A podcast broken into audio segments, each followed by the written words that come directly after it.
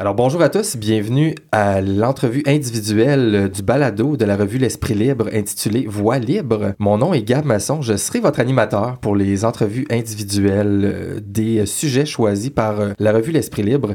Et ce mois-ci, le sujet qui a été discuté dans notre table ronde, c'est la politique municipale et les élections qui s'en viennent. On est euh, déjà en période préélectorale et on a discuté de beaucoup de sujets avec nos quatre invités de la table ronde, mais aujourd'hui, on a donc une conseillère municipale qui est avec nous. Il s'agit de Laurence Lavigne Lalonde, qui est conseillère de ville également au district Maisonneuve Longue-Pointe et membre de Projet Montréal. Laurence Lavigne Lalonde, bienvenue à Voix libre. Merci beaucoup. Je te remercie d'avoir accepté notre invitation. Je sais que tu as un petit peu de bout dans le toupette. Mm. Tu as couru jusqu'à l'UCAM après ta journée de ce matin. Euh, écoute, tu me dis, j'avais plein de réunions. Moi, je veux savoir beaucoup de choses, présent, premièrement, mais entre autres, comment tu vis la vie de conseillère municipale? Fait que, juste pour commencer, pour le fun, peux-tu me dire, ça a été quoi ton horaire de la journée aujourd'hui avant de te rejoindre à nous au studio de choc à l'UCAM? Ben oui, tout à fait. Ben euh, aujourd'hui, c'est une journée qui, euh, il y a une semaine, était libre à mon agenda et qui, dans la dernière semaine, s'est remplie comme euh, l'ensemble des quelques journées que j'ai de libre. Donc ce matin, je suis partie dans le sud-ouest. J'ai été rencontrer un organisme qui s'appelle Bâtir son quartier, qui est un, un, organisme qui travaille dans le logement social, le logement abordable, qui fait de la construction de ces logements-là. Ils ont beaucoup de projets dans mon arrondissement, donc je suis allée les rencontrer pour discuter un peu de, des projets qui s'en viennent, de leurs ambitions et tout ça.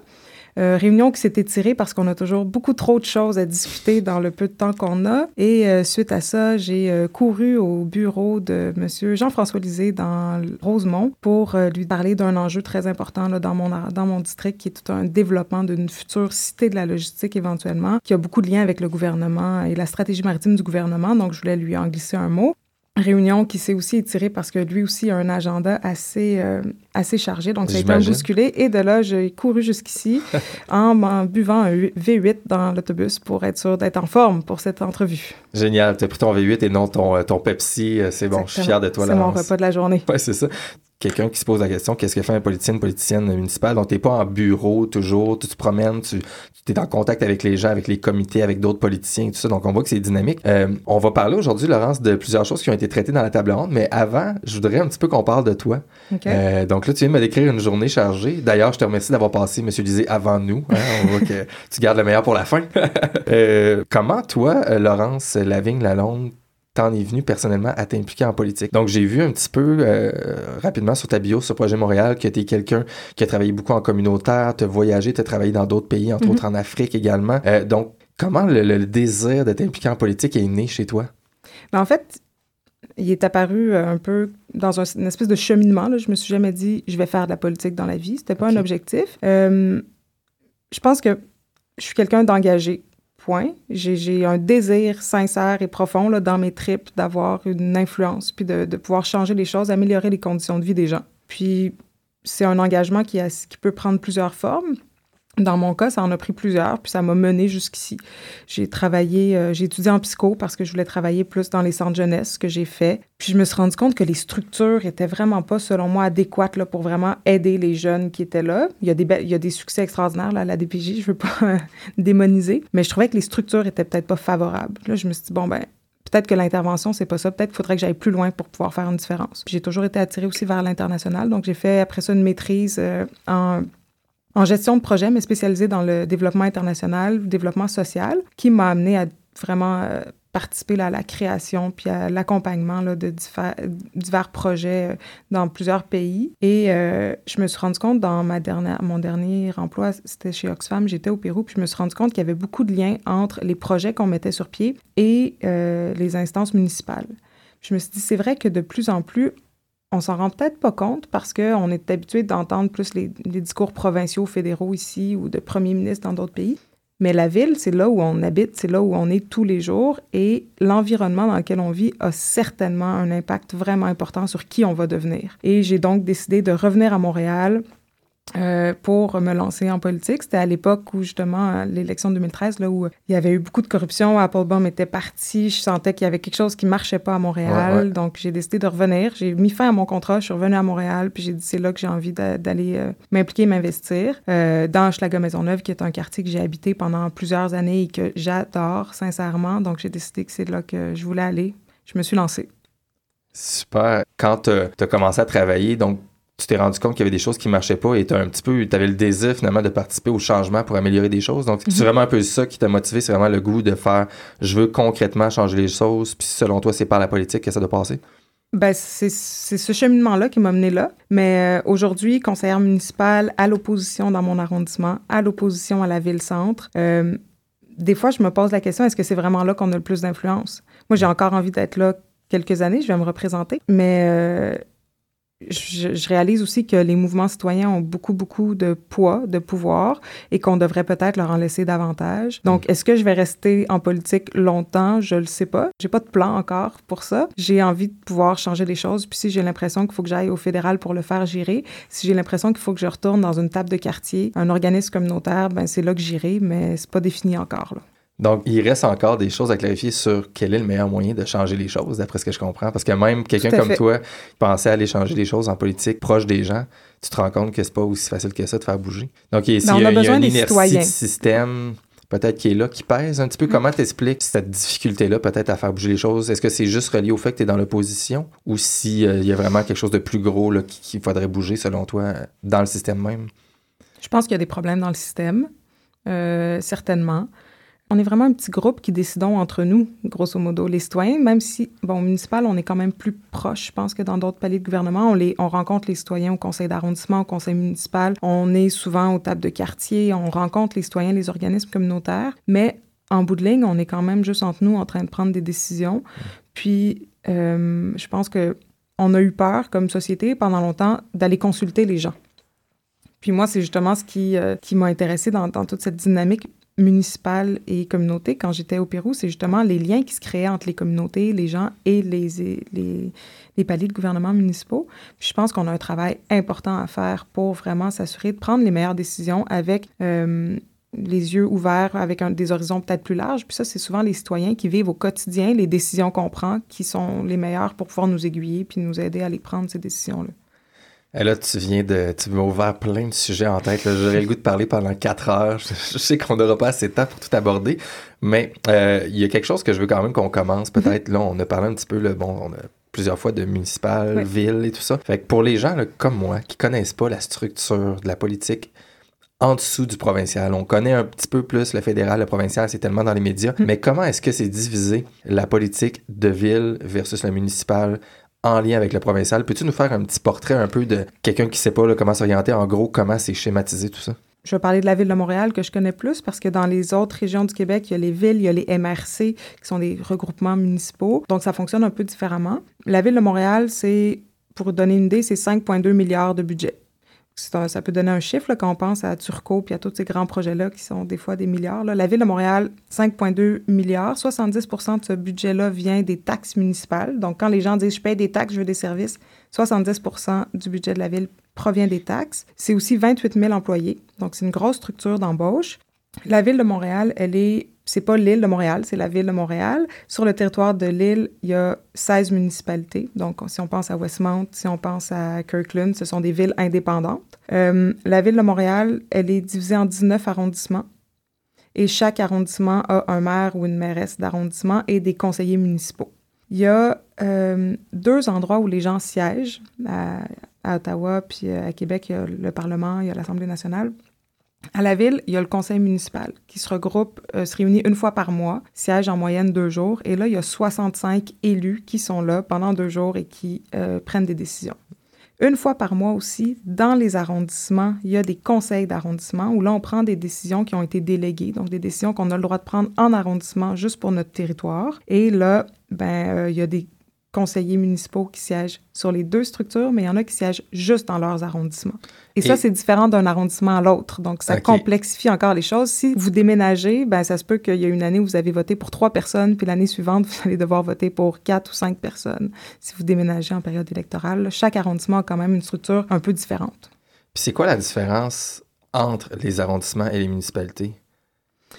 Euh, c'est un principalement une décentralisation. Il y, a, certains pouvoirs qui sont vraiment d'arrondissement. Euh, on peut, euh, on a par exemple le contrôle sur un certain nombre de rues. Il y a les rues artérielles, les rues locales. En arrondissement, on peut faire des travaux sur les rues locales. On peut décider de changer la vitesse. On peut décider de, de faire des travaux d'infrastructure, de changer la largeur des rues, par exemple. Euh, tandis que sur des rues comme Sherbrooke, qui est une grande rue qui traverse la ville, ben ça, c'est des décisions qu'on prend plus à la ville-centre parce que c'est une, une, artère. Donc, il y a, différents, euh, différents projets comme ça d'infrastructures qui sont différents. Tout ce qui est en lien avec la sécurité publique, c'est des décisions qu'on prend à la ville et non en arrondissement, police, pompiers, tout ça. Puis en arrondissement, on a beaucoup plus la gestion de nos parcs, nos infrastructures. Donc les parcs dans ton quartier, c'est ton arrondissement qui, qui, les gère. Tout ce qui est loisirs aussi, centre communautaire, bibliothèque, c'est euh, sous la juridiction des, des arrondissements. Donc, tu as la, politique provinciale. En dessous de ça, si on veut, tu as les villes, mm-hmm. qui sont le deuxième en, en, termes de grosseur. En dessous de ça, tu as les arrondissements et les municipalités. Si on compte pas les MRC que tu parlais, qui est une autre forme un petit peu, mais qui est à peu près au même niveau de politique que mais les, les villes sont quand même très indépendantes, ont plus d'indépendance dans les MRC, je crois, que les arrondissements de la ville, parce que on les arrondissements reçoivent leur budget de la ville-centre. Et euh, il y a beaucoup de dossiers qu'on vote en arrondissement une première fois et après ça, ils sont amenés au conseil municipal et ils sont aussi votés une deuxième fois par le conseil qui doit les entériner. Toutes les grandes décisions d'aménagement du territoire, nous, dans notre arrondissement, on a un, un nouveau quartier qui va un jour voir le jour. Donc, on a fait toute une planification du secteur. Mais ça, c'est vu que c'est quand même un, enjeu important d'une certaine grandeur, ben ça, en lien avec l'aménagement du territoire, ça, c'est aussi entériné, voté par le conseil municipal. Donc, les 65 élus qui siègent là, même s'ils habitent à Pointe-aux-Trembles ou à, à Pierrefonds, ont à se prononcer sur ces grands enjeux-là. Donc, c'est voté en conseil municipal et non en conseil d'arrondissement seulement. OK. C'est assez complexe. C'est quand même très complexe, tu sais, parce que tu me l'as dit. beaucoup de bureaucratie aussi. J'imagine, hein, tu sais, moi je réfléchis pendant que tu m'en parles, puis j'ai l'impression qu'il faudrait que tu me le réexpliques encore trois fois pour que ce soit clair, tu sais. Mais j'exagère un peu, mais il y a quand même beaucoup de niveaux. Tout ce qui est en lien avec euh, les infrastructures de l'eau, le développement économique aussi, c'est des bureaux qui sont à la ville-centre et qui Évidemment, on des contacts avec les arrondissements pour des orientations, mais c'est quand même les grandes orientations qui sont définies par la ville et non par les arrondissements. Donc, c'est ça. Donc, il y a vraiment un, lien de pouvoir, entre guillemets, aussi entre les différents paliers. Donc, tu sais, la ville va décider pour ses arrondissements.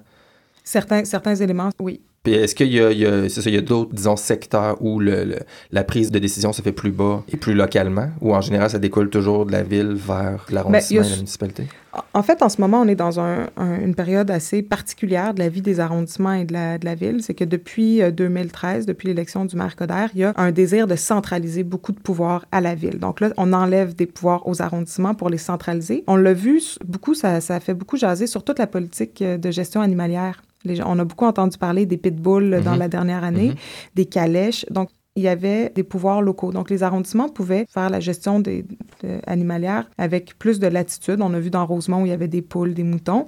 Donc, les arrondissements avaient une certaine latitude. Et là, le maire Coder a dit non, non, non, moi, je veux centraliser ça et que donc la, la réglementation dépende du conseil municipal. Donc, ça enlève un pouvoir aux arrondissements. Donc, on est vraiment dans une période en ce moment où il y a beaucoup de centralisation dans ce sens-là, puis ça inquiète beaucoup les, maires d'arrondissement qui vont se dire, ben, et, même les conseillers qui vont se dire, bon, ben, à un moment donné, à quoi va servir notre rôle si tous ces pouvoirs-là sont centralisés vers la ville-centre? Puis là, on pourra se dire, est-ce qu'il y a trop d'élus à Montréal? À, quoi servent ces gens-là si à un moment donné, on n'a plus les pouvoirs? Vous prenez plus de décisions, Exactement. finalement, tout se passe en haut, puis vous faites juste les appliquer, finalement. Exactement. Euh, Donc, on faire la parure des décisions qui sont prises ailleurs. Oui, on est, on est pas mal là-dedans depuis trois ans, puis ça risque d'être un enjeu important pour la prochaine élection aussi. Là. Ah ouais, très intéressant. Et euh, donc, si on reste un petit peu dans ça, mais plus par rapport à toi, donc toi, mm-hmm. tu es conseillère municipal et tu sièges à la ville aussi. Mhm. Donc ça, c'est deux postes différents?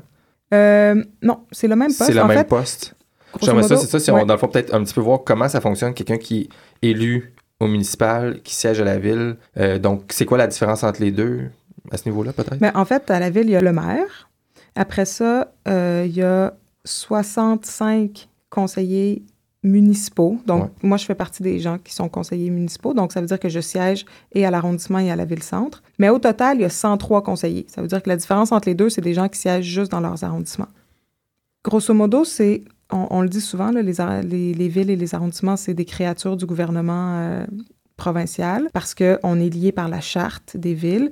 Et quand il y a eu la création, puis quand il y a eu les fusions et les diffusions dont on a beaucoup entendu parler dans le début des années 2000 à, la ville de Montréal. Il y a des villes qui étaient qui avaient une certaine structure qui ont finalement décidé de se fusionner à la ville de Montréal. Et on a décidé de garder quand même un certain nombre d'élus euh, parce que dans, dans la charte, pour avoir un conseil municipal, il faut être minimum cinq personnes. Donc, si on prend Verdun, par exemple, il y a le maire de Verdun, mais en fonction de la population, il y a juste deux districts dans l'arrondissement de Verdun. Donc, s'il y a un conseiller dans chacun des districts, ça fait juste trois personnes. On ne peut pas constituer un conseil d'arrondissement. Donc, il y a une autre couche de personnes qui sont les conseillers d'arrondissement. Donc, ça fait qu'il y a deux élus dans un même district. Un qui siège juste dans l'arrondissement, qui ne va pas à l'hôtel de ville, et l'autre qui siège et à l'arrondissement et à l'hôtel de ville. La différence, bon, évidemment, il y, a une différence de, salaire dans beaucoup de, dans beaucoup de cas. Et euh, parce que les conseillers d'arrondissement sont considérés, je dis bien considérés, comme des emplois à temps partiel, tandis que les emplois, les, conseillers de ville sont considérés comme des emplois plutôt à temps plein. Mais il y a énormément de conseillers d'arrondissement qui travaillent autant d'heures que des conseillers euh, de ville. De ville. Donc ça, ça, peut créer des fois des, petites tensions, évidemment, parce que c'est le même travail pour un salaire euh, qui, qui, est différent. Mais ça, c'est vraiment dans les structures là, qui ont créé la ville que c'est inscrit comme ça. Puis est-ce que c'est uniquement les arrondissements où est-ce qu'il manque de conseillers que le surplus entre les 65 et les 103 se passe, ou il y a d'autres situations dans lesquelles il y aurait des gens d'extra qui ne sont pas à la ville aussi? Euh, non, si on regarde, euh, par exemple, dans le plateau Mont-Royal, euh, ils sont sept élus parce qu'il y a juste trois districts. Non, c'est vraiment, c'est vraiment ça qui a fait en sorte que ça s'est créé comme ça. Il y a pas, après ça, on n'a pas ajouté des conseillers d'arrondissement dans les autres arrondissements. Moi, j'aimerais bien avoir un conseiller d'arrondissement parce que finalement, je suis toute seule dans mon district. Je représente une population de 35 000 électeurs, tandis que dans d'autres arrondissements, pour 35 000 électeurs, il y a un conseiller municipal, un ou deux conseillers d'arrondissement. Donc, ça fait trois, deux ou trois élus pour la même population. Donc, hmm. des fois, je trouverais ça bien d'avoir un petit coup de main. Oui, c'est ça, parce que là, toi, tu te retrouves avec les, deux rôles finalement et tu es seul là-dedans. Mhm. Est-ce que vous êtes beaucoup dans ta situation qui, euh, qui se retrouve avec euh, beaucoup de travail comme ça, puis les deux, les deux rôles, avec autant d'électeurs que toi? Probablement la majorité des arrondissements, mais je j'ai pas, pas vérifié. OK. Mais ouais, si on regarde Côte-des-Neiges NDG, qui est un arrondissement extrêmement populeux, eux aussi, ils sont, ils sont seuls pour représenter euh, des districts très, très populeux. Là avec des enjeux importants. Hein. Cool. Ben merci. Je pense que ça nous aide un petit peu à visualiser un petit peu mieux comment ça se passe, même si c'est très complexe puis d'avoir beaucoup de détails là-dedans. Déjà là, ça m'aide un petit peu à comprendre un petit peu plus la dynamique entre les paliers. Pour rester un petit peu euh, sur toi, mais voir un petit peu aussi comment tu perçois la politique en tant que telle. J'aimerais ça un petit peu voir euh, en, lien aussi avec ce qui a été discuté à la table ronde, euh, parce que toi, tu as dit dans un article, je pense, dans le journal Métro, mon engagement est euh, sincère et émotif. je ne suis pas une fine analyste politique. Donc, tu, tu sembles quelqu'un que ça vient vraiment du cœur et de l'émotion de ton implication politique. Est-ce que tu crois qu'il y a quelque chose d'important de, de, partir de cet endroit-là pour s'impliquer en politique. Dans la table ronde, on mentionnait que des gens disaient qu'ils voyaient mieux pour eux quelqu'un qui commence près des gens comme ça au niveau municipal pour ensuite évoluer vers le provincial, peut-être le fédéral en cas de besoin. À l'inverse de quelqu'un qui commencerait direct au fédéral, l'intervenant disait Moi, ça me met la puce à l'oreille un petit peu, c'est quelqu'un peut-être qui est pas là pour les bonnes raisons. Comment tu le vis de ton côté, l'importance de l'implication émotive en politique? Mais moi, je dirais que le, désir d'engagement peut être tant au fédéral, au provincial qu'au municipal. Ça dépend aussi des, de, des enjeux qui nous tiennent à cœur. Si on a envie de travailler sur l'immigration, c'est vraiment pas au palier municipal qu'on va le travailler. Donc, je pense que quelqu'un qui décide de faire le saut en politique fédérale d'abord n'a pas nécessairement moins d'engagement ou le c'est peut-être c'est pas c'est pas vrai que c'est moins senti, je pense. Par contre, euh, je pense que c'est important d'avoir des gens qui sont là pour, euh, j'ai envie de dire pour les bonnes raisons, mais je pense qu'il ne faut pas voir la politique comme une carrière puis comme un métier. Il faut vraiment le voir comme un engagement. On s'engage pendant, une fois qu'on est élu, pendant quatre ans à remplir un mandat. C'est pas un emploi qu'on a, c'est un mandat envers la population. Donc, je pense qu'il faut vraiment le voir comme ça. Et j'ai personnellement beaucoup de difficultés avec je dirais pas l'ensemble, mais une grande partie des politiciens de carrière, je pense qu'on finit par devenir tellement attaché à son siège qu'on oublie parfois peut-être de se battre aux côtés des citoyens parce qu'on veut faire des compromis, parce qu'on veut être sûr d'être élu. C'est là où je pense qu'il y, a un danger.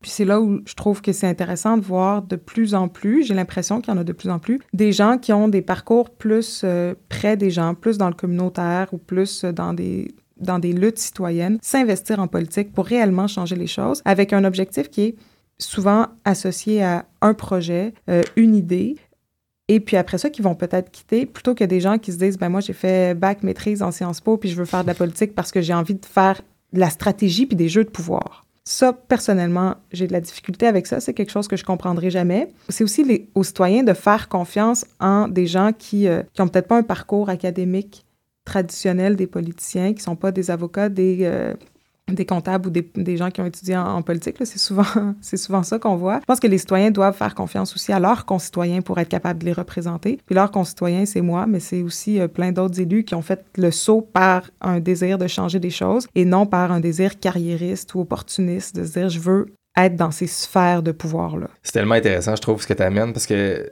tu sais, on, on, dit souvent que la corruption va nourrir le cynisme de la population, tout ça, mais j'ai l'impression que, quoi que c'est, il y a un certain lien avec la corruption, mais que c'est ça, le, fait que les politiciens, souvent, sont des politiciens de carrière, puis leur but, c'est de rester, comme tu dis, au pouvoir. Il y a quelque chose dans ça qui nourrit, j'ai l'impression aussi, le cynisme chez la population, c'est que les gens, on voit chez une partie des politiciens, à tout le moins, un désir de rester en place plutôt que de changer les choses puis de les mhm. représenter. Et comment toi, tu gères ça? Est-ce que c'est quelque chose qui est difficile dans les relations avec tes collègues ou les autres politiciens ou euh, tu fais tes choses puis toi, tu me dis, moi, je fais mon combat? Puis est-ce qu'il y a un désir de changer ça un peu euh, à l'intérieur du, du, Certainement. de la politique? Ce qui est particulier aussi au niveau municipal, c'est qu'on on est constamment en contact avec nos adversaires politiques. C'est ça, vous êtes Au fédéral euh, ou au provincial, ils ont chacun leur bureau. Moi, je suis dans le bureau du maire de l'arrondissement. On est dans les mêmes bureaux, là. On est cinq élus, puis on est deux d'un parti, puis trois d'un autre parti. Donc, on se voit tous les jours. Donc, et si tu permets, juste pour que les gens euh, voient, donc toi, tu es avec Projet Montréal et tu es à l'opposition. Hein, Exactement. face au parti de M.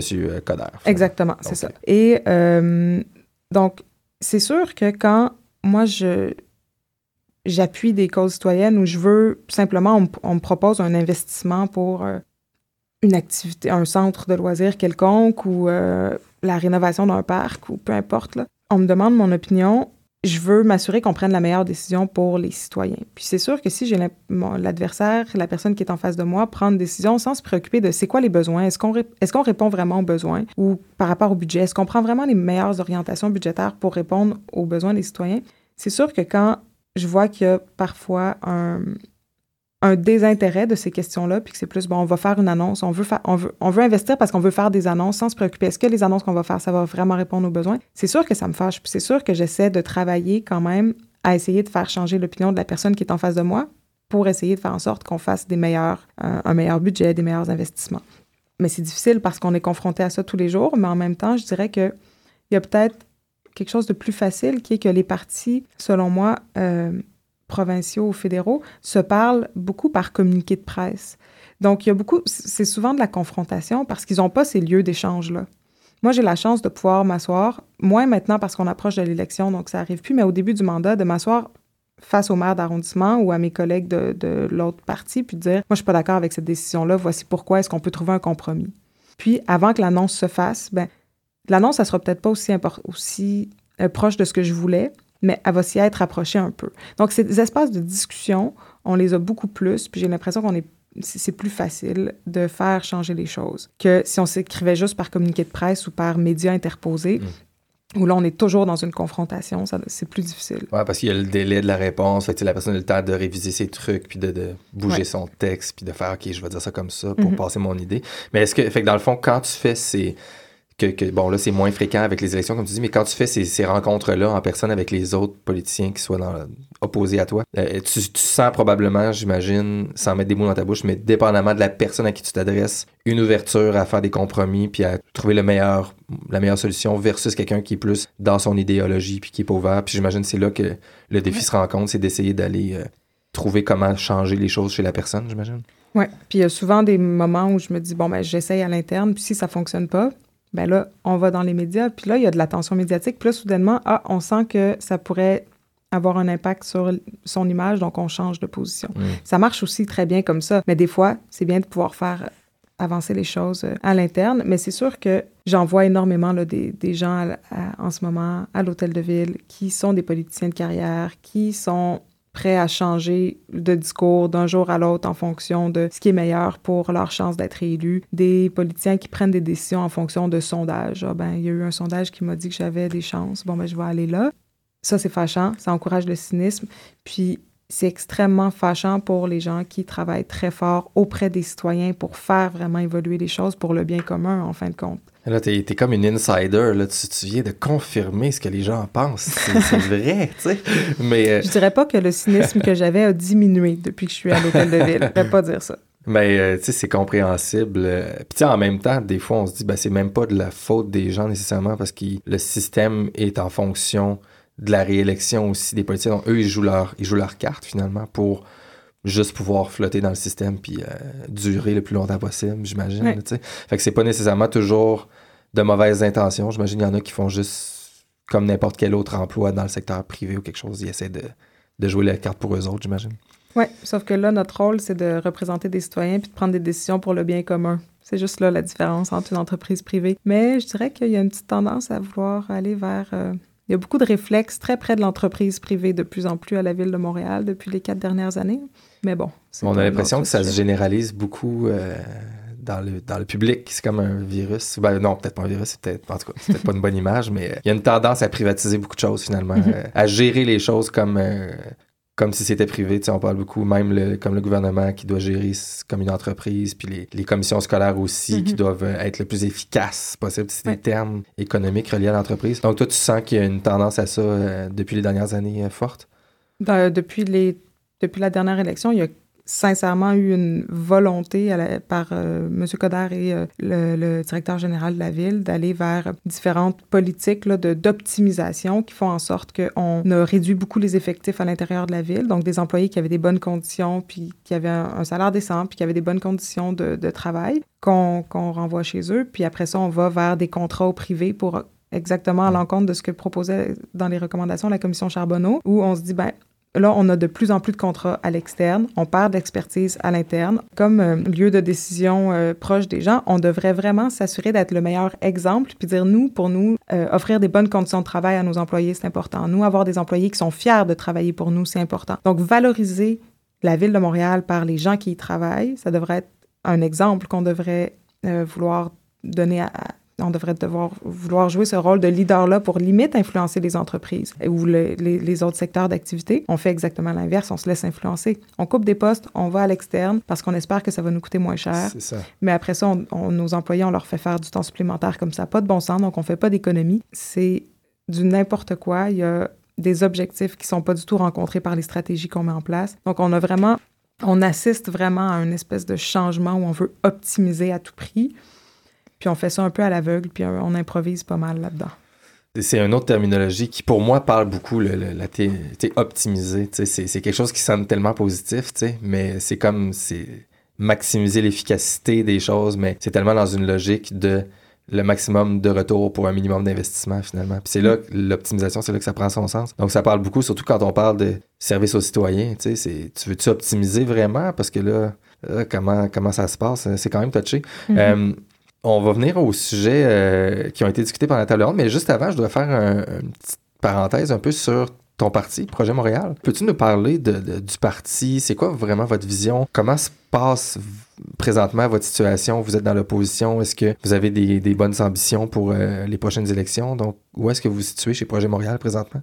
Projet Montréal, euh, je pense que il y a des éléments qui nous collent à la peau. Là. Je pense qu'on est associé au transport collectif, au verdissement. Puis, euh, mais Projet Montréal, c'est vraiment un parti dont les valeurs sont de pouvoir euh, recréer un peu la vie en ville, dynamiser les quartiers, s'assurer qu'on puisse euh, avoir des rues sécuritaires pour vraiment investir la vie de quartier. C'est ça. Ça passe évidemment par tout ce qui est en lien avec le développement durable, avoir une ville qui est plus verte, qui est donc plus agréable à vivre, parce que agréable à vivre, c'est pas juste d'avoir euh, des activités de loisirs, mais c'est aussi avoir plus de verdissement, avoir des pistes cyclables, avoir des être en sécurité et en santé dans son quartier. Donc c'est sûr que notre vision, elle est, elle est pas mal ancrée dans, dans ces valeurs-là. Euh, un parti progressiste qui veut l'égalité des chances, qui veut s'assurer que tout le monde puisse avoir accès euh, aux mêmes services. Et euh, je dirais que ça va assez bien. on a eu une course à la chefferie, on a eu une année disons que depuis les élections de 2013, c'est passé beaucoup de choses. Ça a été mouvementé. Ça a été mouvementé, mais ça va vraiment bien. On a doublé, si c'est pas triplé, le nombre de membres qu'on a à, euh, Projet Montréal. Est-ce que tu sais, vous êtes à combien approximativement euh, présentement? J'ai pas le chiffre exact, là, mais on doit être certainement autour de, de 4000 si c'est pas, si c'est pas plus. Euh, Pour un parti municipal, c'est quand même pas mal. Euh, on est le seul parti qui est en bonne santé financière. On a aucune difficulté à recruter des gens qui ont envie de se présenter à l'élection avec nous. Ça va vraiment bien en ce sens-là. Je pense qu'on a un message qui est clair, une vision qui est audacieuse, qui est claire. On sait où est-ce qu'on s'en va. On sait, qu'est-ce qu'on a envie de proposer aux Montréalais puis aux Montréalaises. Puis c'est en complète opposition avec notre adversaire jusqu'à maintenant parce qu'il n'y en a pas d'autres qui se sont qui se sont nommés. Donc on imagine qu'on va être juste deux partis à l'élection de, de novembre prochain, qui, à mon sens, est vraiment euh, plus associé à euh, quelqu'un qui essaie de dire ben moi je vais je vais être capable de, de, gérer puis de livrer, mais qui, en même temps, on, a de la misère à lui associer des projets forts qu'il a réalisés. Quand on demande aux gens qu'est-ce qu'il a réalisé, M. Coder, les gens ont souvent de la difficulté à le dire. Ils ont l'impression qu'il est là, mais qu'est-ce qu'il réalise dans le fond? Donc, on il a est cassé vraiment... une dalle de béton, ça, Il a cassé une dalle de béton, il avait pas le droit. euh, mais donc, on est... Je pense qu'il y a vraiment un mouvement intéressant qui nous suit en ce moment, puis qui se raccroche à nous, puis euh, ça va vraiment bien. On a, on a du bon monde, on a des beaux projets à présenter. Je ne vais, vais pas vous le dire parce qu'on va faire un lancement de campagne, puis on aura à ce moment-là plein de belles idées pour Montréal et pour chacun des quartiers aussi. C'est ce qui est intéressant, c'est qu'on a des associations locales, donc des membres dans chacun des quartiers qui se réunissent entre membres et qui discutent un peu des enjeux prioritaires. Qu'est-ce qu'on a envie de voir? Donc la plateforme que moi je vais proposer pour mon arrondissement, c'est pas moi toute seule qui l'ai écrit sur un coin de table. Je l'ai écrite avec mes autres collègues, mon collègue Eric qui est élu aussi, mais aussi tous les membres du quartier qui se disent ben moi j'ai envie que ce soit ça la priorité pour notre quartier. Donc on travaille vraiment avec les gens pour s'assurer que notre plateforme elle réponde à un besoin, elle réponde aux aspirations des gens.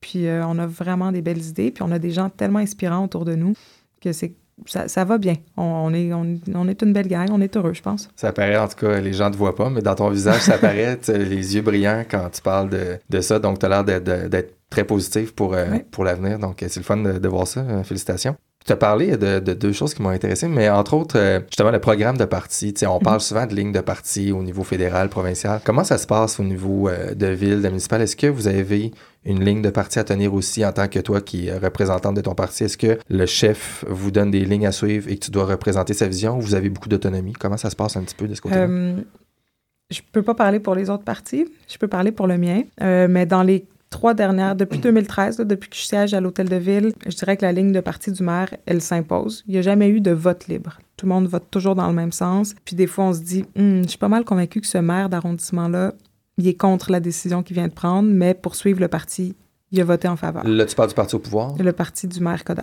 Donc, ouais. des fois, on vote, puis on se dit, bon, je suis pas mal sûr qu'il y a des gens qui ont, voté, qui ont, qui ont avalé une couleuvre en votant. de notre côté, euh, ben avant chaque conseil, chaque, on, on, a souvent des caucus. Donc, on se rencontre entre élus puis on discute euh, de beaucoup, beaucoup d'enjeux. On a beaucoup de discussions. On invite des experts aussi à venir nous expliquer des, des positions, des fois, parce qu'il y a des sujets où on peut évidemment pas tous être d'accord. On est, on est des gens avec des, des, des backgrounds différents, des, des, visions aussi, parfois un peu, un peu différentes, nuancées, je dirais. Mais euh, on s'assure de vraiment prendre le temps de trouver une position qui plaît à tout le monde. Puis, des fois, ça arrive pas. Puis, on vote chacun de notre côté. C'est arrivé sur le, la Formule 1. Euh, il y a des gens qui étaient favorables à ce qu'on investisse davantage dans la Formule 1, puis d'autres qui n'étaient pas du tout favorables. Chacun a voté de son côté. Ça nous est arrivé sur euh, plusieurs autres enjeux. Ça nous arrive assez souvent, pour que je me rappelle pas c'était quoi les autres enjeux, mais ça nous arrive de voter chacun de notre côté en fonction de nos valeurs, en expliquant euh, bien ce qui, ce qui défend les positions des uns et des autres. Mais pour nous, c'est pas quelque chose de si important. On défend nos valeurs, donc de façon générale, c'est consensuel. Mais à l'occasion, on, on, vote chacun de notre côté, puis euh, on voit pas là quelque chose de dramatique où on n'a pas l'impression que ça détruit l'unité du groupe. Là. C'est pas ça. du tout. Ben, c'est bien, parce que c'est quelque chose que, en tout cas, personnellement, j'ai l'impression que c'est construit. Là, quand, quand il y a des membres à l'intérieur d'un parti qui votent pas la bonne décision, c'est comme si c'est mal vu, mais finalement, je veux dire, c'est sain, en fin de compte, qu'il y ait plusieurs idées à l'intérieur du même parti aussi. Mm -hmm. L'idée, même si tu as un parti qui a une, un programme défini, tu veux avoir quand même une variété. C'est ça qui va nourrir un petit peu l'évolution du parti lui-même, j'imagine. Mm -hmm. euh, Est-ce que, euh, au niveau vu que toi, bon, t'es jeune, es une jeune femme quand même, t'es dans la trentaine, j'imagine. Ouais. Euh, comment ça se passe en politique municipale et de ville, peut-être au niveau de la représentation des femmes en politique, puisqu'on entend, on en entend parler beaucoup avec Trudeau, entre autres, qui bon, il a, il a montré qu'il y avait son cabinet avec la parité et tout ça. Est-ce que la représentation des femmes est, est bonne en, en politique municipale? Elle s'améliore, je dirais ça. Je dirais que ça s'améliore. Nous, c'est à Projet Montréal, on s'est vraiment mis comme objectif d'avoir la parité au niveau des candidatures et des candidatures au même niveau. On veut qu'il y ait autant de gens qui se présentent comme mairesse que comme maire d'arrondissement, euh, pas juste garder les postes pour conseillère d'arrondissement euh, pour les femmes. Donc, on veut vraiment avoir la parité, puis on veut aussi avoir un, parti qui représente aussi la diversité. C'est sûr que c'est important pour nous. Si on veut parler au nom des Montréalais, Montréalaises, il faut qu'on soit capable de, de les incarner. Donc, ça s'améliore vraiment beaucoup. Je pense que ça s'améliore plus vite que sur, dans les autres paliers au niveau des élus. À l'intérieur de la ville, ça, c'est un enjeu. Par exemple, au niveau des gens qui gagnent le plus de salaire, les, les, plus hauts salaires, au niveau des postes de cadre, là, il y a vraiment beaucoup à faire. Mais comme parti politique, nous, ça va assez bien. Puis je dirais que dans les autres partis aussi, c'est ça va mieux que, que dans les autres paliers. J'ai même vu, il y avait, euh, je, si je me trompe pas, c'est dans le Bas-Saint-Laurent même, que là, le fédéral avait même subventionné, je pense, euh, comme 170 000 pour aider à, à augmenter la parité homme-femme. C'est quelque chose que, est-ce que vous, vous recevez des subventions pour ça? Euh? Comme parti politique? Ouais. Euh, non, comme nous, municipalité. Nous, mais la ville, la ville travaille là-dessus, a mis des politiques d'embauche pour essayer de s'assurer qu'à l'intérieur des 28 000 employés de la ville, il y a plus de parité. Au niveau des partis, nous, c'est vraiment une politique interne qu'on a. À la dernière élection, en 2013, on avait même euh, réservé, là, on appelait ça un, fonds pour les femmes, je ne me rappelle plus le titre exactement, pour aider les femmes parce que souvent on se dit, bon, il y en a qui ont plus de difficultés à aller faire du financement parce que le financement des partis politiques, on n'en a pas parlé, mais c'est un enjeu important. Mais donc, euh, pour aider, pour encourager les femmes qui se disent, ah, mais moi, je ne serais pas capable d'aller chercher de l'argent, moi, je ne serais pas capable de faire ci, de faire ça, ben dire, ben, nous, on va te donner un coup de main, puis on, a un fonds pour t'aider à justement aller solliciter, pour te, faire voir aussi, aller rencontrer les gens. Donc, on avait fait ça, nous, comme parti à l'interne, pour s'assurer d'aller chercher plus de femmes. Ça avait assez bien marché. Là où c'est plus difficile, c'est une fois qu'on est rentré comme élu, d'avoir euh, des postes sur des commissions, d'avoir des postes à différents endroits. Là, c'est plus compliqué, puis euh, il y a un changement qui s'opère tranquillement. Je me rappelle, j'ai siégé, je siège encore, mais là, ça a changé, mais je siège sur le, comité de vérification élargie de la Ville de Montréal, qui est le comité d'audit de la Ville, donc qui fait les vérifications euh, financières et des rapports d'activité, qui, qui, regarde tout ça. C'est un comité assez important. Puis quand je suis arrivée là, j'étais la seule femme et j'étais la seule personne en bas de 55 ans. Là, ça a changé, mais vraiment, on, on avait un vérificateur général. Maintenant, on a une vérificatrice générale à la Ville. Mais c'est sûr que quand je suis arrivée à cette table-là, les gens ont vraiment fait c'est qui cette fille-là, qu'est-ce qu'elle fait là? faut être capable de vivre avec ça, là, mais ça se passe assez bien sinon.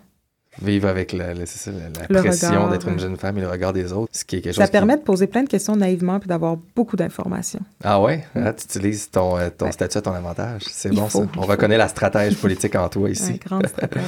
euh, écoute, il nous reste environ une vingtaine de minutes pour parler, donc je voudrais qu'on parle de, de, quelques sujets qui ont été abordés dans la table ronde. Mais je voudrais commencer avec euh, la participation citoyenne. Je voudrais voir un petit peu selon toi, évidemment, euh, où est-ce que l'implication citoyenne se fait concrètement en lien avec les, les élus municipaux? Où est-ce que les gens peuvent faire valoir leurs idées, leurs points? C'est où les meilleurs endroits, euh, selon ce que tu connais, pour que les gens puissent dire Hey, on veut changer des choses, nous autres, on, veut s'impliquer? Parce que des fois, les gens ont l'impression que la politique, c'est loin, qu'ils sont détachés. Donc, comment est-ce que tu vois, toi, le, lien vraiment concret entre les élus et les citoyens? Je dirais que ça dépend tellement de comment on conçoit notre rôle, mais ce que je pourrais dire d'office, c'est que ces lieux-là manquent. Des, des, lieux formels, il en manque. Les gens viennent au conseil d'arrondissement poser des questions, puis ils retournent chez eux. Ça arrive une fois par mois, puis on leur laisse le temps de poser deux questions, puis euh, ça se termine là. Puis après ça, il y a la même chose au conseil municipal, mais là, il y a encore moins de temps pour poser des questions. Donc, ces lieux-là euh, sont manquants on les impose à certains moments. Par exemple, quand il y a des, des gros projets d'orientation pour un quartier, souvent ces projets-là sont envoyés à l'Office de consultation publique de Montréal et là, il y a des consultations. Mais des lieux vraiment où on peut échanger avec des citoyens sur c'est quoi leur vision pour leur coin de rue, pour le parc à côté de chez eux, il y en a très peu. Après ça, je pense qu'il y a des élus à qui ça fait vraiment plaisir qu'il n'y ait pas ces lieux-là. Mais moi, j'ai décidé de m'impliquer parce que j'avais envie d'être près des gens puis que j'avais envie de. Je pense pas avoir la vérité sur qu'est-ce qu'on devrait faire pour notre quartier. J'ai une bonne idée de ce que j'ai envie de faire, mais je pense pas avoir la vérité. Donc, c'est sûr que moi, je, j'invite beaucoup les gens à me contacter. C'est sûr qu'on est en contact aussi avec, bon, le, classique souper spaghetti de l'âge d'or. On est invité. Donc, moi, je profite de ces occasions-là pour dire aux gens, appelez-moi, contactez-moi. Puis, euh, quand je vois qu'il y a des groupes de citoyens qui se mettent ensemble pour discuter d'un enjeu, je vais les rencontrer en disant, bon, mais est-ce que vous avez besoin d'un coup de main? Comment on peut travailler ensemble? Je fais beaucoup ça. Mais sinon, il y a Puis ça, c'est vraiment chaque élu qui décide un peu ça, comment il dire. travaille Donc, c'est, personnel aux élus de la façon que lui veut être en lien avec sa communauté, dans le sens, avec les gens qu'il représente, finalement. Donc, c'est vraiment une décision, finalement, personnelle un peu. Il manque d'espace pour euh, discuter des grandes orientations du budget. Il manque d'espace pour définir les grandes orientations de, de, de certains, euh, certains projets. J'en parlais un peu tout à l'heure. Dans mon arrondissement, il y a un gros projet de cité de la logistique qui Mhm. s'en vient en plein cœur des zones résidentielles. Il y a même une zone résidentielle enclavée dans ce gros projet-là, définie par la stratégie maritime du gouvernement, appuyée par le maire de la ville de Montréal, M. Coder, appuyée par le maire de mon arrondissement, M. Réal Ménard. Il reste les citoyens, puis moi et mon, mon collègue Eric, euh, conseiller d'Hochelaga, où on se dit, hey, ce projet-là, il y a peut-être des bonnes idées, mais il y en a beaucoup qui sont clairement à évacuer puis qui n'ont pas de sens dans ce secteur-là. Mais ce projet-là arrive, puis il se décide. Puis il n'y a pas de place où, des- on, où on demande l'avis aux citoyens. ça, là. tous les Il noms que tu m'as nommés avant, la pression est grosse comparativement à qui ouais. vous êtes, vous autres, même si c'est vous qui représentez les citoyens qui Exactement. résident sur ce lieu-là. Donc, Fait qu'il y a un débalancement vraiment Oui, au niveau oui. du pouvoir. complètement. Ça descend d'en haut. Puis les citoyens, ça c'est extraordinaire ce qui s'est passé dans ce cas-là, mais les citoyens ont décidé de se mobiliser, je les ai rencontrés, j'ai dit bon mais regardez, voici gro- grosso modo ce qui s'en vient. Puis on avait peu d'outils pour forcer des consultations. Dire ben on veut que ces gens-là, là, tous ces grands acteurs-là viennent nous expliquer c'est quoi leur projet, puis que les citoyens puissent s'exprimer sur ce projet-là. Donc il y a un petit truc là, qui est écrit à quelque part dans la charte de la ville de Montréal qui dit que les citoyens peuvent demander un droit d'initiative et forcer une consultation. Ça leur a pris il y avait 90 jours pour faire signer 5000 personnes dans l'arrondissement, sinon il n'y avait pas de consultation. C'est un nombre de signatures minimum pour Exactement. que ça, ça Signature fonctionne. papier. Wow. Les citoyens en Papier en plus. papier. Les citoyens ont fait un travail extraordinaire, puis ils ont réussi en 60 jours à faire signer près de 7000 personnes en plein mois de février cet hiver pour forcer l'arrondissement. T'imagines l'effort C'est vraiment mettre pour un avoir frein, le droit là. de parler. Oui, pour avoir le droit de parler. Le maire d'arrondissement aurait dû dire allez pas faire signer votre feuille là, dehors au mois de février. Je vais vous- on va l'organiser, votre consultation. Vous avez raison, ça vaut la peine. Non. Ils les ont laissés. Moi, j'ai fait du porte-à-porte avec eux pour leur dire je suis avec vous puis on va réussir parce que je trouve qu'il faut qu'on ait cette Ouais, discussion-là sur un projet aussi important. On les a laissés faire ça. Aller se geler dehors en plein mois de février à faire du porte-à-porte. Il y en a qui ont fait ça six jours par semaine, du porte-à-porte, pour réussir à faire ça. C'est beaucoup de monde. 5000 personnes, on a réussi à aller en chercher plus, mais C'est à se demander si on veut vraiment les écouter, nos citoyens. ben, en c'est exactement ce qui se demande encore aujourd'hui, ces gens-là. est-ce qu'elle a, a eu lieu, cette consultation? Elle a eu lieu, mais en même temps, encore là, ça force l'arrondissement à tenir une consultation, mais ça ne dit pas quelles sont les balises de consultation. Hmm. Donc, l'arrondissement pourrait organiser une consultation qui dure 25 minutes et pas obligé de faire une vraie Mhm. consultation. Là, avec la pression, on a décidé d'en faire une qui avait relativement du sens. Euh, on- c'est le maire qui a pris cette décision-là. Moi, je l'aurais fait autrement, mais, euh, mais il y a eu, ça, ça a permis au moins un début de dialogue. On verra ce que ça donne, puis les citoyens sont encore mobilisés pour aller Parce plus que loin. même quand il y a une consultation, je veux dire, en bout de ligne, les suggestions faites par les citoyens, comment vont-elles être reçues puis traitées après? exactement. Je veux dire, la consultation peut être faite, puis après ça, ben, Mm.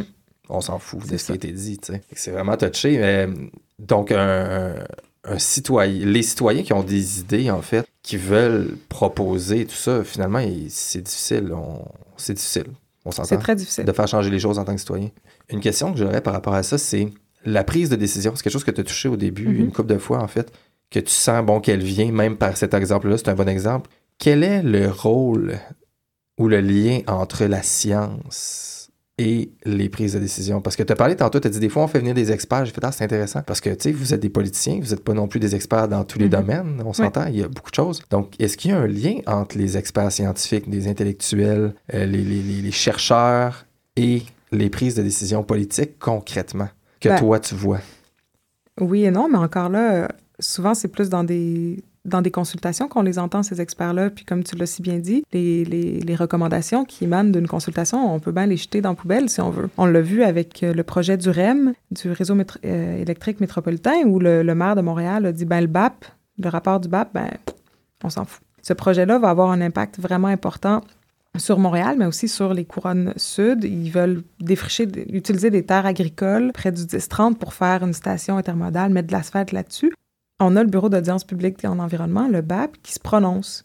Puis le maire dit, bah, le BAP, c'est pas le PAP. Il a- C'est exactement ça qu'il a dit. En plus, le BAP, c'est pas le PAP. Pour vrai? Oui. Wow. Donc, ces experts-là peuvent s'exprimer généralement si on les invite. Après ça, on fait ce qu'on veut de leurs recommandations. La direction de la santé publique émet beaucoup d'avis à la ville de Montréal, mais à- partout, là, sur différents aspects, sur euh, des îlots de chaleur. Sur, on a appris il n'y a pas très longtemps que les gens dans l'est de Montréal meurent 9 ans plus tôt que dans l'ouest de Montréal parce qu'il y a plus d'autoroutes, parce qu'il y a plus de polluants, parce qu'il y a plus d'industrie. 9 ans? 9 ans. En termes d'espérance de vie, Ouais. pour vrai? J'ai... Ouais. Wow! Qu'est-ce qu'on fait de cette information-là après? On peut décider de s'en foutre. On peut. Puis euh, il y a très peu de gouvernements qui ont été poursuivis jusqu'à maintenant, en tout cas à Montréal, c'est il me semble, pour des, des décisions comme celle-là. Donc, les experts, euh, je pense qu'on on peut aussi les choisir. On peut aussi, euh, le maire Coder l'a fait dans plusieurs dossiers récemment, notamment sur toute la question de la, des pitbulls, où il disait, bon, c'est une race de chien qu'il faut bannir. Puis, les experts qui, euh, sur lesquels il s'est basé pour écrire la, son administration s'est basée pour écrire la réglementation, ces experts-là sont contredits par un nombre d'experts incroyable. Donc Ouais. là, on se dit, ben, est-ce qu'ils les ont choisis pour les entendre dire ce qu'ils avaient envie d'entendre? Les compagnies de- cigarettes ont fait ça pendant des années. Donc, ouais, ben, on peut, on peut choisir de les ignorer. Puis on le fait souvent. Ben, L'administration le fait dis. souvent. Ouais. Nous, on, généralement, on les écoute, mais, euh, mais ouais, on, on les choisit, puis on peut, on peut choisir de les ignorer. C'est quand même assez spécial. Puis on peut aussi choisir, ça c'est encore plus important, on peut aussi choisir que cette information qu'on reçoit des experts n'est pas publique. Donc, Hmm. les citoyens, avec leurs taxes, là, payent beaucoup de choses auxquelles ils n'ont pas accès. Paient des études que- auxquelles ils n'ont pas accès. Si la Ville de Montréal demande une étude environnementale sur un projet puis décide de la garder confidentielle, les citoyens, même en faisant des demandes d'accès à l'information, ne pourront pas avoir accès à cette, in- à cette information-là. Donc, non seulement on peut ne pas les écouter, mais on peut aussi, dé- aussi décider de même pas rendre publiques ces informations-là pour qu'après ça, les citoyens puissent se mobiliser puis dire « Hey, nous, on l'a lu, puis on trouve que ça n'a pas de sens, puis on trouve qu'on devrait prendre d'autres décisions. » Encourager le cynisme. C'est quand même, c'est ça, c'est c'est fascinant parce qu'il me semble que si, comme toi, tu sais, tu dis, moi je suis là, je suis émotif, j'ai envie de faire bouger les choses, je veux que ça change dans le positif, il faut que tu fasses des changements qu'on sait qui vont améliorer les choses vers le positif. Puis pour ça, ben ça te prend des gens qui étudient, qui font des études, puis qui trouvent les choses qu'il faut changer pour qu'on aille dans une meilleure direction. Si on n'écoute pas ces gens-là, puis Mhm. on, on- ou on publie pas les résultats parce que ça ne fit pas notre ligne de parti, ben finalement, on n'avance pas, on tourne en rond, puis c'est assez euh, spécial. Je vais laisser un silence Ouais. de. Ben, c'est pas- de- encourageant, de dit comme ça. cynisme, c'est ça. mais mais j'ai quand même de l'espoir, là. Mais c'est sûr que si on résume ça comme ça, c'est pas très encourageant. Ben, c'est surtout de voir que toi, tu es là, tu le, puis tu le vis. tu sais, Puis Mhm. tu en as pris conscience, tu le vois, puis tu t'as même dit mon cynisme n'a pas diminué depuis que je suis là. Je trouve, je trouve ça quand même dur à entendre, mais c'est pas de dire que c'est que tout, négatif. Puis le but, c'est toujours comment qu'on réagit aussi, puis de voir comment les choses s'améliorent dans le futur. Euh, fait qu'on va esp- espérer qu'il y a beaucoup de gens comme toi qui travaillent pour euh, la bonne direction.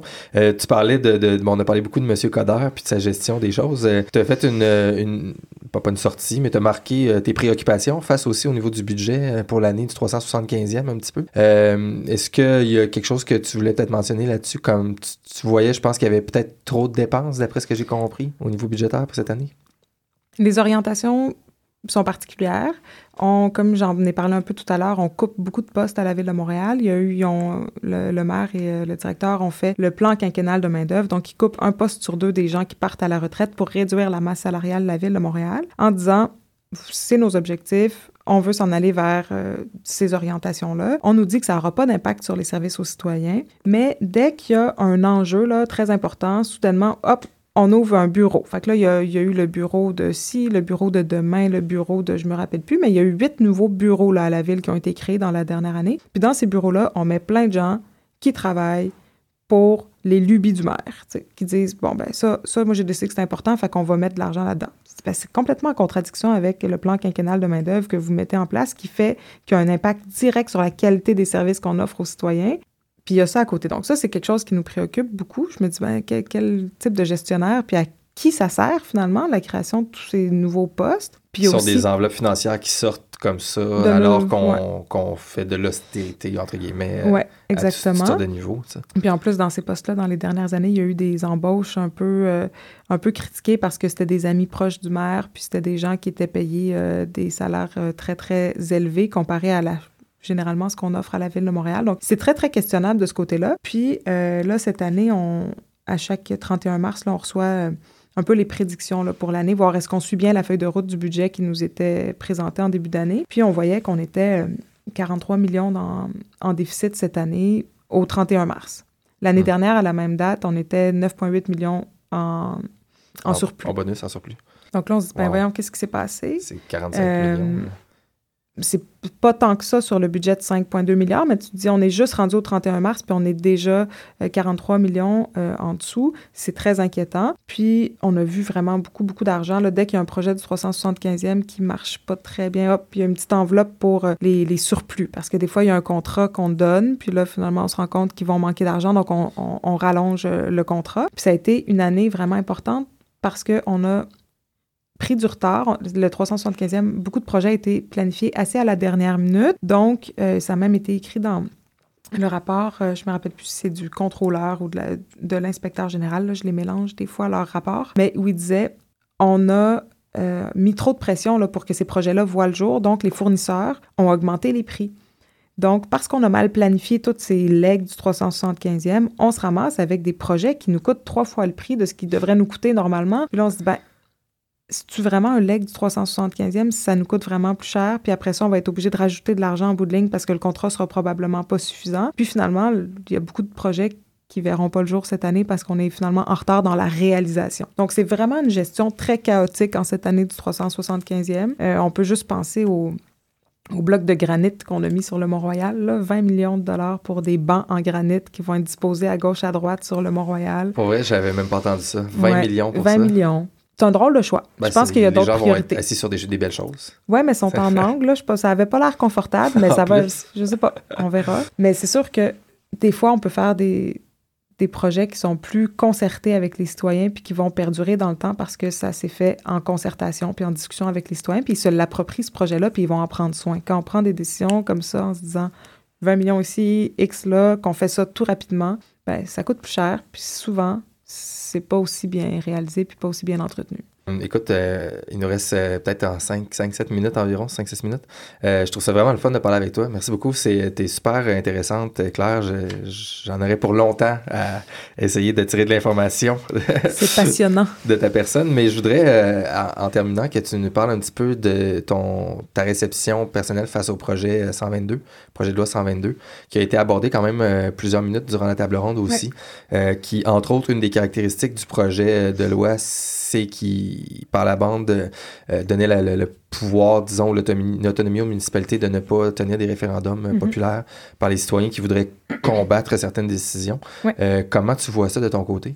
Ben, en fait, Là, je vais peut-être m'inscrire en faux avec certains commentaires qui ont été mentionnés dans la table d'hôte. à la table d'hôte. à la table ronde. Cinq services. Oui, il est temps que j'aille dîner. Mais je je suis pas nécessairement convaincue que le référendum tel qu'il est inscrit en ce moment dans la charte est le meilleur moyen d'impliquer les citoyens. Mais c'est un bon. Je, mais je suis pas non plus d'accord avec ceux qui disent que euh, ça sert juste à bloquer des projets puis que c'est pas bon pour le développement économique. Je suis pas d'accord. Je pense que je pense que le référendum tel qu'il est inscrit est un outil intéressant, mais qui est vraiment pas parfait puis qui aurait besoin de le bonifier en fait. Donc, je suis pas contre. Je pense que c'était juste c'est juste pas le meilleur outil parce que ça finit par dire non à un projet, mais ça laisse pas après ça l'espace pour discuter de qu'est-ce qu'on aimerait donc voir après. Hmm. C'est là, je trouve, la lacune de ce qui est existant. Mais ce qui est très inquiétant, c'est que là, on propose juste de le retirer, puis on nous dit pas qu'est-ce qu'on va mettre pour le remplacer. Puis ça, c'est grave. Ça, c'est très grave. Est-ce qu'il y a des promesses de remplacer ça par autre chose de meilleur?